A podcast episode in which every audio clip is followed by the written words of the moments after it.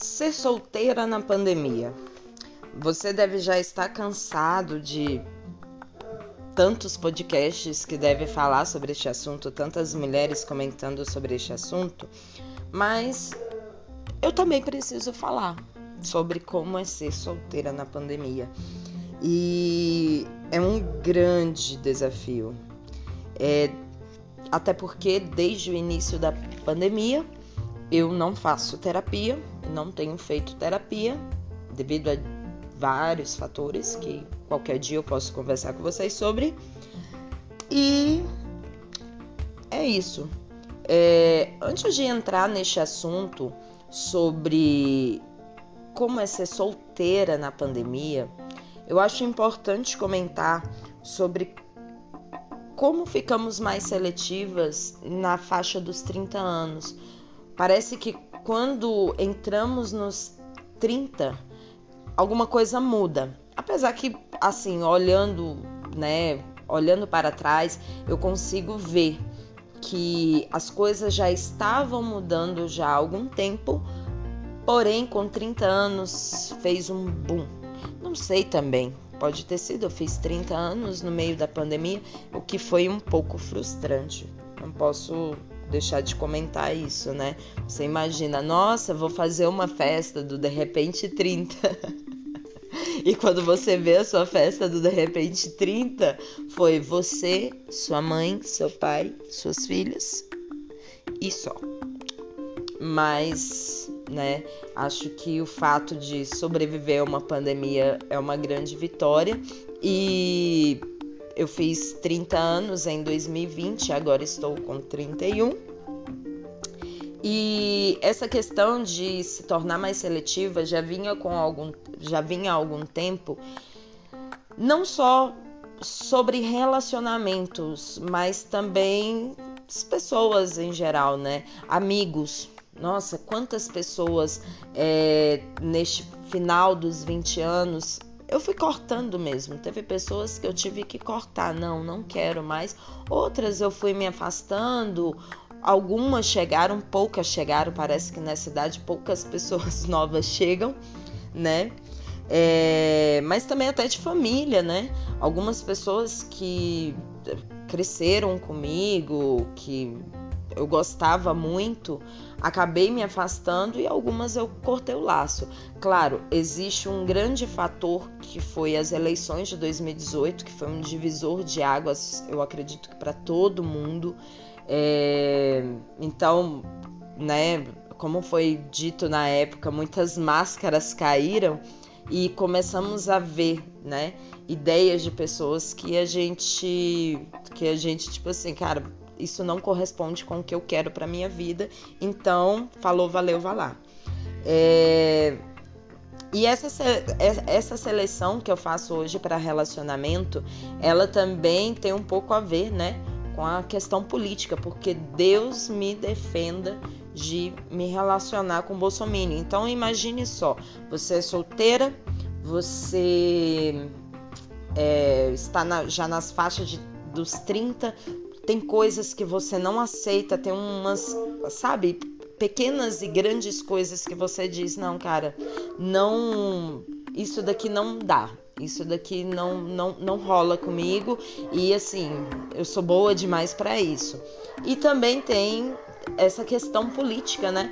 Então você pega ali o, os homens solteiros que sobraram, aí você tira uma parte que, que, que é bolsominion, outra parte que é mulherengo, outra parte que não quer nada sério, outra parte que tem problema com a mãe.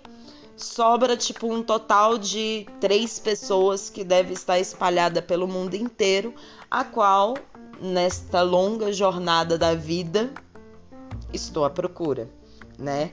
E essa seletividade, ela é engraçada porque muitas vezes quando eu era mais nova, eu não tinha consciência de algumas questões. O cara fazia uma piadinha totalmente misógina. Eu, kkkk, ai que legal, que cara maravilhoso, cara lindo, me entregava, dava todo o meu amor, todo o meu carinho, toda a minha energia para aquele homem. E hoje eu sinto preguiça. Hoje eu sinto preguiça de conhecer pessoas novas, sinto preguiça de sair também com alguém que, tipo assim, cara, se não bateu aquela química, aquela química que faz, cara, eu preciso conhecer este homem, eu não me esforço, entendeu? Então acaba que eu invento um milhão de desculpa. Me desculpe aí se você está ouvindo, eu inventei alguma desculpa para não sair com você. Mas é isso, né? Estou sendo sincera. E eu há muito tempo, acho que desde 2013, eu sou adepta do Tinder. Era, não sou mais, né? Porque agora tem outros aplicativos aí que também não uso mais.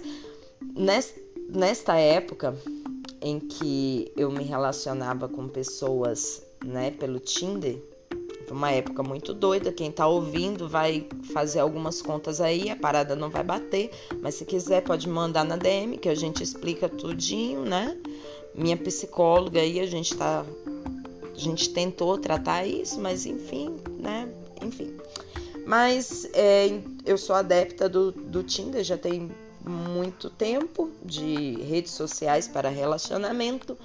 E na época, assim, é, diversos caras, ah, vamos sair, tipo, comecei a conversar com um cara ontem, ah, vamos sair, pô, bora, vamos, ah, vamos sair, vamos lá pra casa, vou fazer um sushi, o cara do sushi, eu gosto tanto de você, não posso falar nomes, mas que saudade. Enfim, vou fazer um sushi para você. Cara, que delícia, ele vai fazer um sushi para mim. Então, assim, nem conheci o cara, não tinha nem contato nenhum com o cara, só tinha conversado, né, pela internet e ir pra casa do cara tal. E era muito fácil para mim isso. Hoje em dia, eu não tenho coragem. Porém, é, na quarentena, eu caí em algumas furadas que daqui a pouco eu vou contar. Mas estes 30 anos, ele, ele, ele nos mostra, né, que temos, temos tantas coisas legais para fazer e às vezes quando somos mais novas focamos tanto a nossa energia em relacionamento, em estar procurando o amor da nossa vida, o príncipe encantado, que deixamos algumas coisas de lado. Eu vejo que nos meus 20 anos eu deixei né, a, a minha família de lado e claro que gerou um desequilíbrio, óbvio que gerou este desequilíbrio na minha vida. E, e hoje, tipo, eu me sinto muito conectada com a minha família. E não vejo uma conexão de, ah, um relacionamento, enfim, muita preguiça. E não sei, acho que é preciso um equilíbrio aí, né? Com as minhas amigas, eu sempre fui muito das minhas amigas pelo menos né, no meu ponto de vista. Elas sempre foram grandes prioridades na minha vida e claro de 2013 né que é a referência que eu dei aqui do Tinder para vocês é, neste meio de tempo eu tive duas filhas então as prioridades a, a minha energia ela começou a ser dividida para outras coisas que nos 20 e poucos anos nem existiam mas enfim, é, quando eu estava pensando sobre este podcast, eu estava pensando sobre solidão e solitude. Nos últimos dias, né, tive algumas crises existenciais e uma amiga minha falou sobre a questão de solitude, de gostar de estar sozinha, de estar bem, de aprender a gostar de estar sozinha. E já tem um bom tempo que, que eu gosto, né?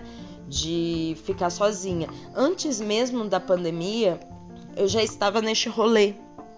Eu já estava assim, tanto que carnaval eu não saí, né?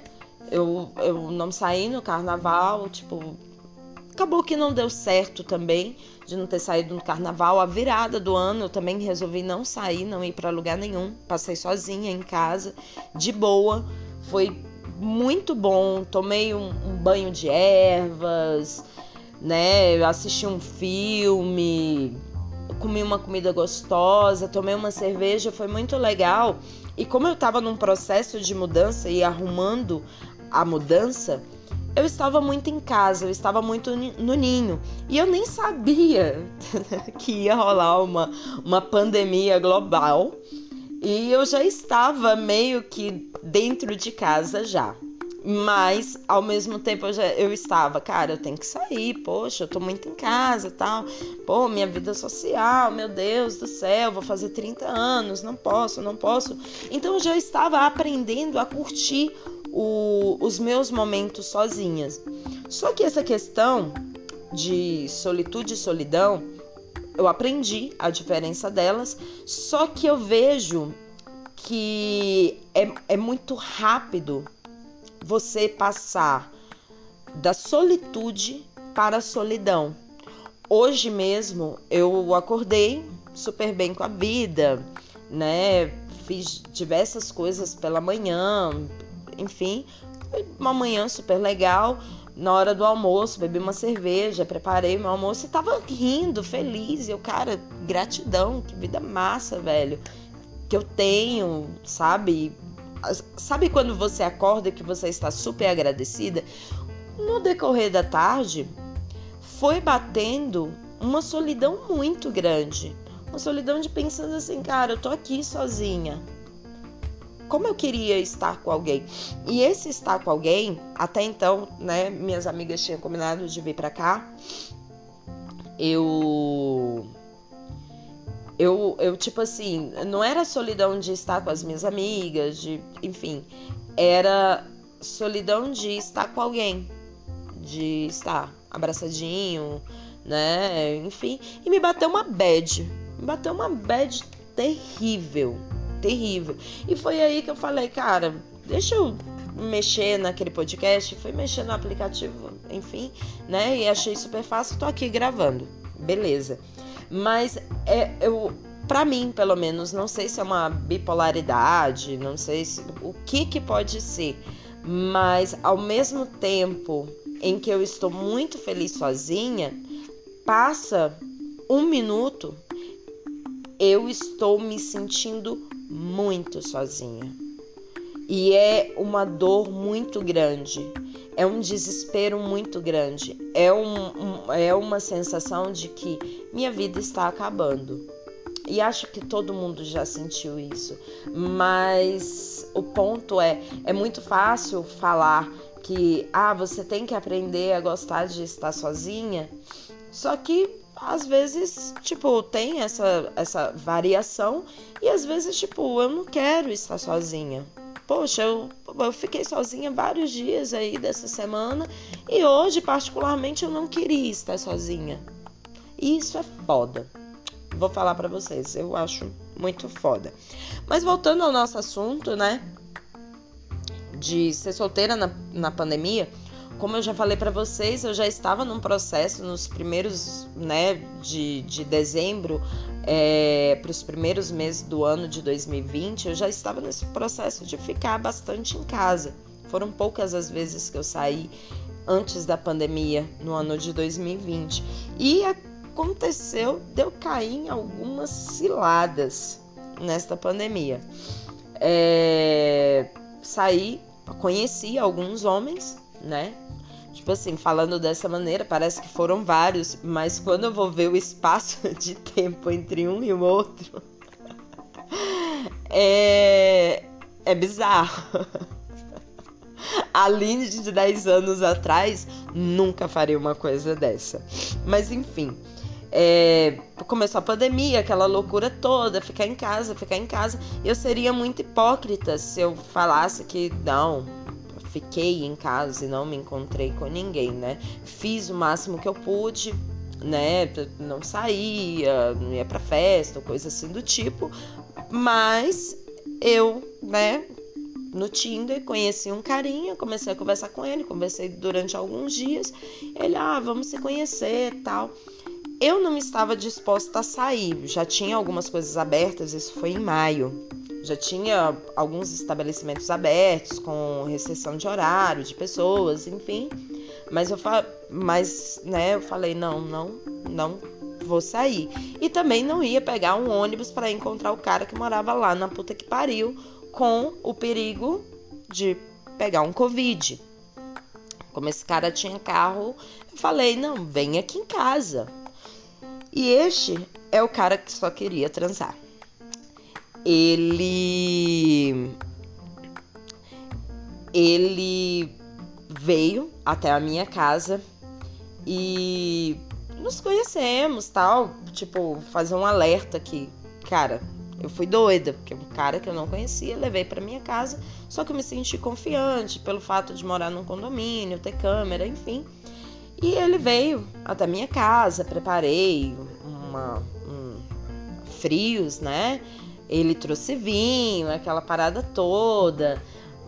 Nos conhecemos, tal, conversamos como se fosse um encontro normal, um encontro bacana, né? E foi muito bacana até o encontro.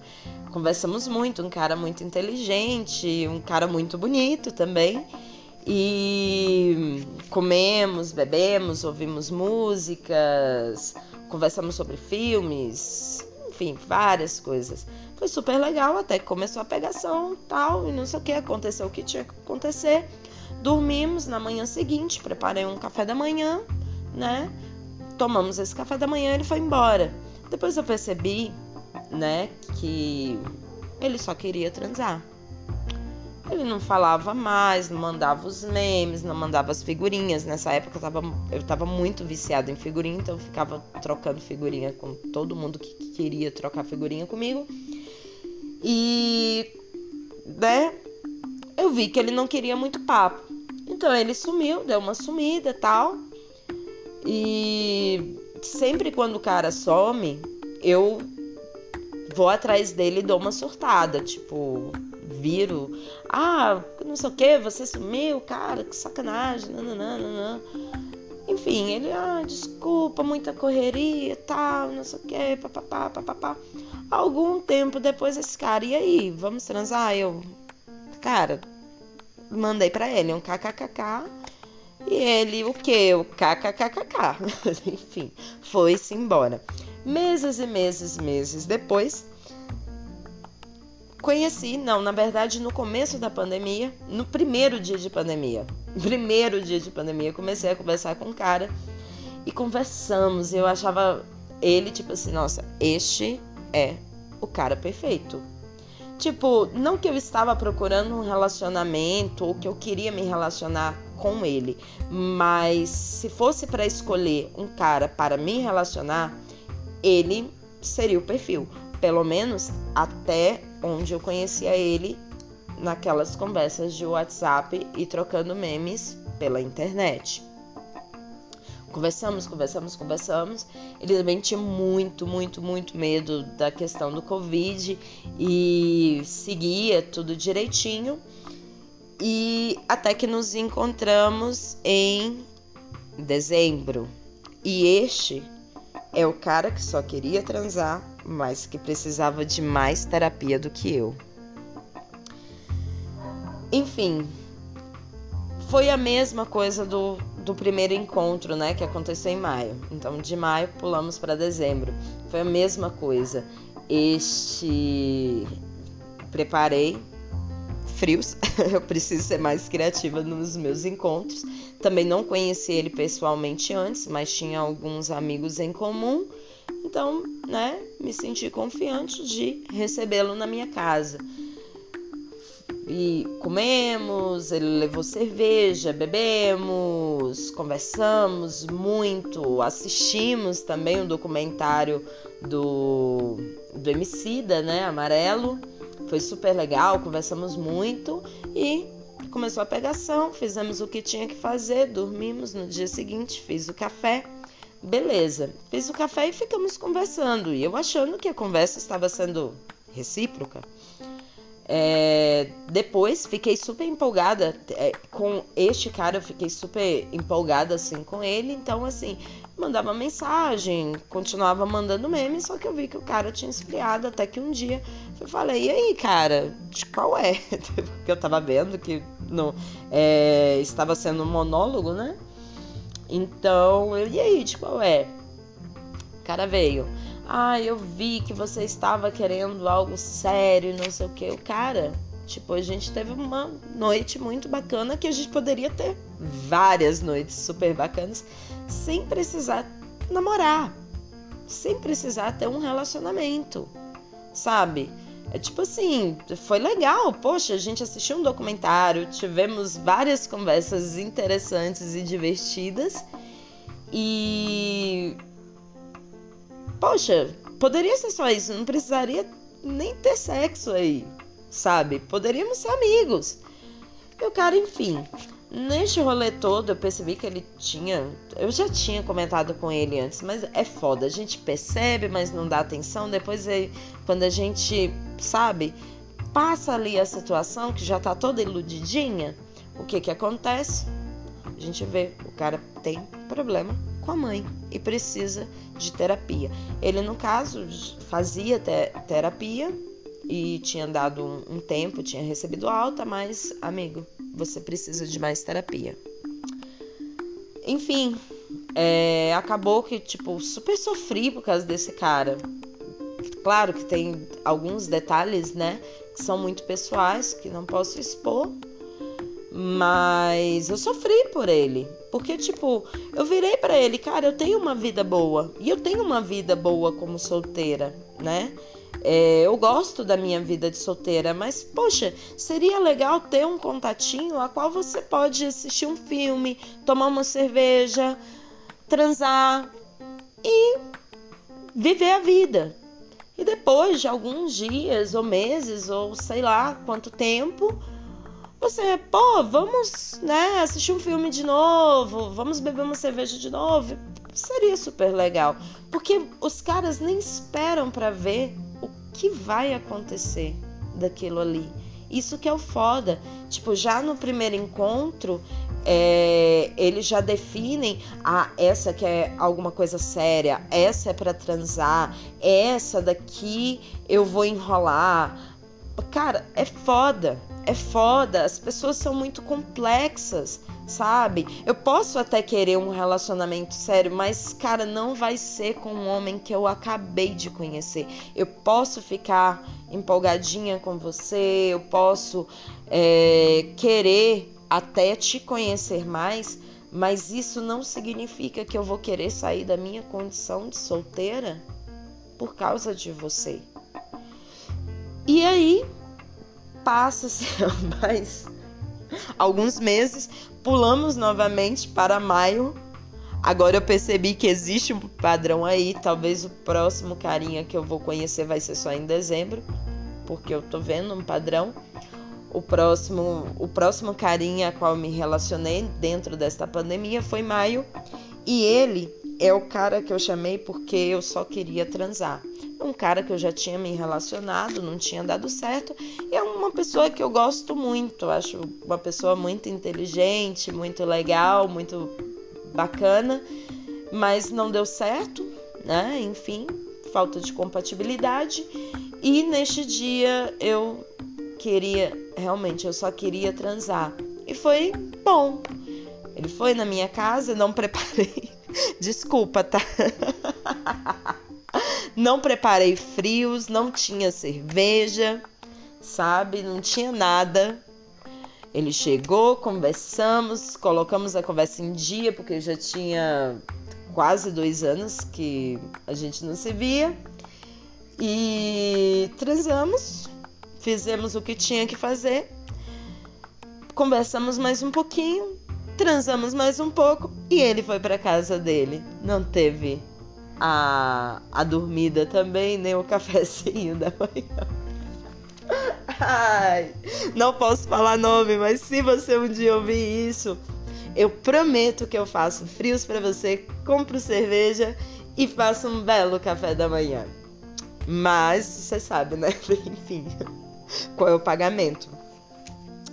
Mas nisso, é, eu fico vendo que eu eu às vezes que eu me coloquei a não ter preguiça de conhecer uma pessoa nova, foi difícil. Eu não sei, será que tem, assim, eu tenho um olhar de desesperada, de eu quero arrumar um namorado logo. Não sei. Não sei, não sei. Às vezes eu, eu. Isso é algo também que eu já trabalhei na terapia, mas precisa ser aprofundado. O fato de ser mãe solo. O fato de ser mãe solo e. E você se relacionar, eu acho que eu acho que é uma crença, tá? Mas eu vou citar o que eu sinto. Mas eu acho que muitos homens veem as, as mulheres como desesperadas, ou que não quer nada sério, ou que estão desesperadas para um relacionamento e eles têm medo deste relacionamento devido à responsabilidade que eles podem acabar a ter com uma criança, porque querendo ou não, se você relaciona com uma pessoa, tem um relacionamento sério, um relacionamento profundo, você entra ali na vida da pessoa, nos problemas da pessoa. Então, se o filho tá doente, é, a pessoa meio que, né, vai estar ali. Não precisa às vezes ser fisicamente, mas emocionalmente. Eu tive apenas um namorado depois de ser mãe e minha, minha filha ficou doente, uma das minhas filhas ficou doente, e ele passou a madrugada toda no hospital comigo e com elas. E quando eu tinha algum problema, eu compartilhava com ele. É, enfim, eu acho que é natural. Acho que o medo também de homens se relacionar com mãe solo pode vir daí. Mas ao mesmo tempo eu vejo diversas mulheres que têm seus filhos e que se relacionaram com homens que não são os pais dos filhos e que vivem muito bem. E aí eu me pergunto, cara, cadê estes caras? Já estão todos indisponíveis? Porque, poxa, eu também quero um relacionamento sério. Observação. Não quer dizer que seja você, alecrim dourado, que eu acabei de conhecer. Mas eu quero um homem que ele me veja como Aline, né? Um ser humano independente de suas filhas, mas que tem este pacote.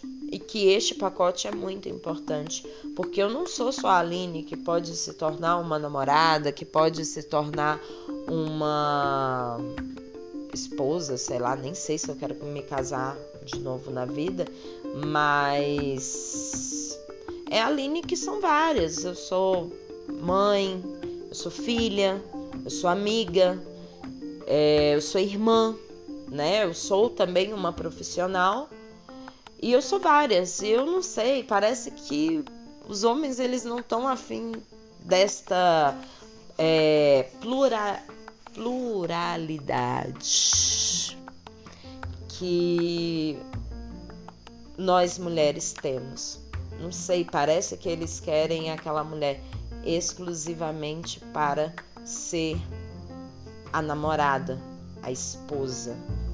Enfim, essas foram as furadas que entrei na pandemia. Tenho certeza que diversas mulheres entraram em, em furadas piores do que as minhas, mas uma coisa que eu defini para mim né? Depois deste último carinha que só queria transar, mas que ele precisava mais de terapia do que eu, é que nunca convide um cara que você nem conhece para a sua casa. Porque, cara, é desconfortável, você quer agradar, você limpa a casa, todo um preparo, cara. Você limpa a casa, deixa tudo arrumado, tudo cheirosinho, bonitinho e tal. Porque quando eu, pelo menos, não é que minha casa viva suja e bagunçada, mas quando eu vou esperar uma visita, eu coloco ali um, um, carinho a mais, um capricho a mais, porque eu estou recebendo uma pessoa na minha casa e eu gosto de receber muito bem. Mas, e então você se dedica aquilo, coloca ali uma expectativa para o cara fazer a sua casa de motel. E esta é a realidade.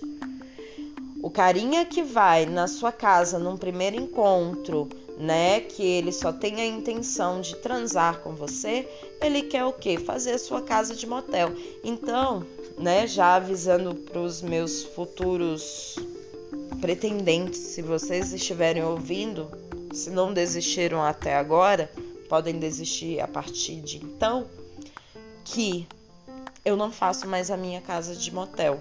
Se você quiser, você pague o motel, porque eu não faço. Sinceramente, não. Cansei, gente. Cansei, na boa. E assim, eu estava pensando mais cedo se eu posso fazer mêsversário dos meses que eu não transo. Porque, cara, galera faz aí um mêsversário das crianças e tal. E seria uma boa forma, né, de comemorar, comer bolo, docinho, uma cerveja, quem sabe, né? Porque já tem tanto tempo. Foi há 84 anos. E eu queria fazer um mêsversário, né, dos meses que eu não transo, porque pelo menos eu estaria comemorando e me divertindo de alguma forma. E eu vejo tudo isso que tá depois desta pandemia, eu comecei a observar que talvez eu tenha que trabalhar a minha vulnerabilidade. Eu nunca me vi, não, mentira. Não é que eu nunca me vi. Quando eu era mais nova, eu até postei hoje no, no meu Instagram que eu era chamada de manteiga derretida, eu chorava por tudo. E hoje eu vejo que eu choro pouco. Tem poucas coisas que me fazem chorar. Mas que eu preciso trabalhar essa questão de vulnerabilidade, porque depois de adulta, tem, um adjetivo que ele me seguiu, que ele me segue desde o começo da minha vida adulta, que é você é guerreira. Este você é guerreira é, tem me seguido até antes de ter minhas filhas, porque é muito comum até, coisa bizarra, de depois quando a mulher tem filho, principalmente quando é mãe solo, de ser chamada de guerreira, mas antes mesmo de ter minhas filhas, eu era chamada de guerreira. E depois que eu as tive, eu fiquei pensando, mas por que antes as pessoas me chamavam de guerreiro? O que, que eu fiz demais para as pessoas me chamar de guerreira?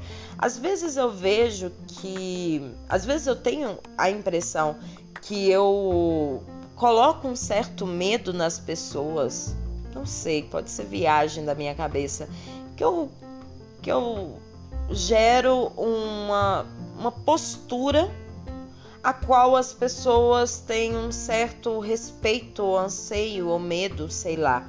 Talvez pelo meu modo de falar, minha, minha voz também, né? Eu ser uma pessoa que tento ser muito agilizada, tento ser muito é, um, muito líder. Eu sou leonina, né? Nossa, engraçado, 33 minutos de, de conversa e eu não falei sobre signos. Que doido. Enfim, mas como eu sou leonina, também tenho este espírito de liderança. Então, não sei se pode ser isso, mas eu ouvia muito, ah, você é muito guerreira, muito guerreira. E esses dias eu vi uma frase, não, não quero ser guerreira, eu quero ser humana. Porque quando a mulher ela é muito forte, eu vejo que é difícil, primeiro, você mostrar fraqueza e quando você mostra suas fraquezas, as pessoas meio que não levam a sério, porque pensa, não, daqui cinco minutos ela estará bem não é bem assim. E lendo, meditando, aprendendo um pouco mais, né, sobre espiritualidade, eu vi que essa questão de relacionamento, para você trabalhar essa questão de relacionamento, você tem que trabalhar também o, a sua energia feminina, então a vulnerabilidade. E eu, fico, e eu tenho pensado muito nisso, né? em como é, trabalhar esta tal vulnerabilidade, mas também sem deixar de ser eu, ou às vezes retornando a quem eu era, porque como eu falei na infância eu era chamada de manteiga derretida. Já na vida adulta chorei, chorei bastante, sim, mas de uns anos para cá eu tenho chorado muito pouco. Então eu não sei se eu teria que, se, se trabalhando a minha vulnerabilidade, eu estaria é, deixando, é, né? Eu teria que ter o cuidado para não deixar de quem eu sou, de, né? Dessa força que eu, que eu, pelo menos eu transpareço e às vezes eu me sinto uma pessoa muito forte, ou eu teria que retornar a quem eu era antigamente. E fica aí este questionamento que só minha terapeuta poderia trabalhar comigo, mas eu acredito que é até uma forma de vulnerabilidade eu estar contando estas histórias e estar compartilhando um pouco da minha vida com vocês, né? É, eu fiz, pensei aqui em alguns quadros para para este podcast, que né, este daqui é o episódio piloto, que o quadro é Meu amor platônico da semana. Por que isso? Eu sou aquela pessoa que cria amores platônicos, às vezes com o carinha que eu vi no ônibus, o carinha que eu vi passando na rua, ou até artistas. Nossa, meu Deus do céu quantos artistas já foram meus namorados imaginários durante a minha vida. E o meu amor platônico da semana, eu não estou uma pessoa muito amorosa, porém, a minha amiga Natália, ela está com um amor platônico estes dias do Isaías, o Isaías que faz vídeo na internet, né? Acho que é, nem lembro qual é o arroba dele mas o Isaías, as pessoas devem saber quem é. E ela fica compartilhando o vídeo do Isaías comigo. E ai meu Deus, eu estou apaixonada. E aí eu olho os vídeos, né, e eu falo, caralho, velho, que homem bonito. eu acho ele muito bonito. E, e quando eu vejo vídeo, vídeos dele, eu também mando para ela. Então, amiga, estou sendo talarica. Esta semana, o meu amor platônico vai para o Isaías por influência sua. E as indicações que eu posso fazer aqui, né? Não, não tive muito tempo para pensar sobre indicações. É a série Modern. Mo, eu já ia falar Modern Family, mas é Mother Love, que tem no Prime Videos, né? É uma série que me fez chorar, certo? É a primeira temporada eu assisti, não lembro muito bem, mas eu assisti a segunda temporada tem algumas semanas e eu chorei demais. Eu chorei demais. Foi um momento de vulnerabilidade para mim. É uma série muito bonita, Porém, tem um episódio lá do pessoal do trem que eu estou inconformada, não vou dar spoiler, mas saibam que eu estou inconformada. Amazon Prime, por favor, conte essa história direito do casal do trem. Eu preciso, eu já cansei de imaginar mil e uns finais para esta história. Apesar que, como que a gente vai escrever o final? Porque fala sobre pandemia, a pandemia não acabou. Talvez esta seja a lógica, talvez este final só venha depois da pandemia. Mas enfim, fiquei muito revoltada, muito decepcionada. Porém, a série é linda e, tra e trabalhou um pouco desta vulnerabilidade. E é isso, pessoal. Chegamos na reta final deste episódio que eu achei que ia durar 10 minutos, acabou durando vários e vários minutos, né? Não sei quem estará me ouvindo, talvez as minhas amigas e alguns curiosos, mas se você estiver me ouvindo, siga este podcast, pode estar me adicionando nas redes sociais, é arroba Kizialine, no Twitter também é Kizzy Aline e foi de lá, eu uso o nome desde quando eu comecei no Twitter de Uma Estranha no Paraíso e foi de lá que eu tirei o nome deste podcast. É, quero agradecer a todos que me ouviram até aqui e tchau, tchau. Quem sabe, se tudo der certo, na próxima semana temos um novo episódio de Uma Estranha no Paraíso. Beijos.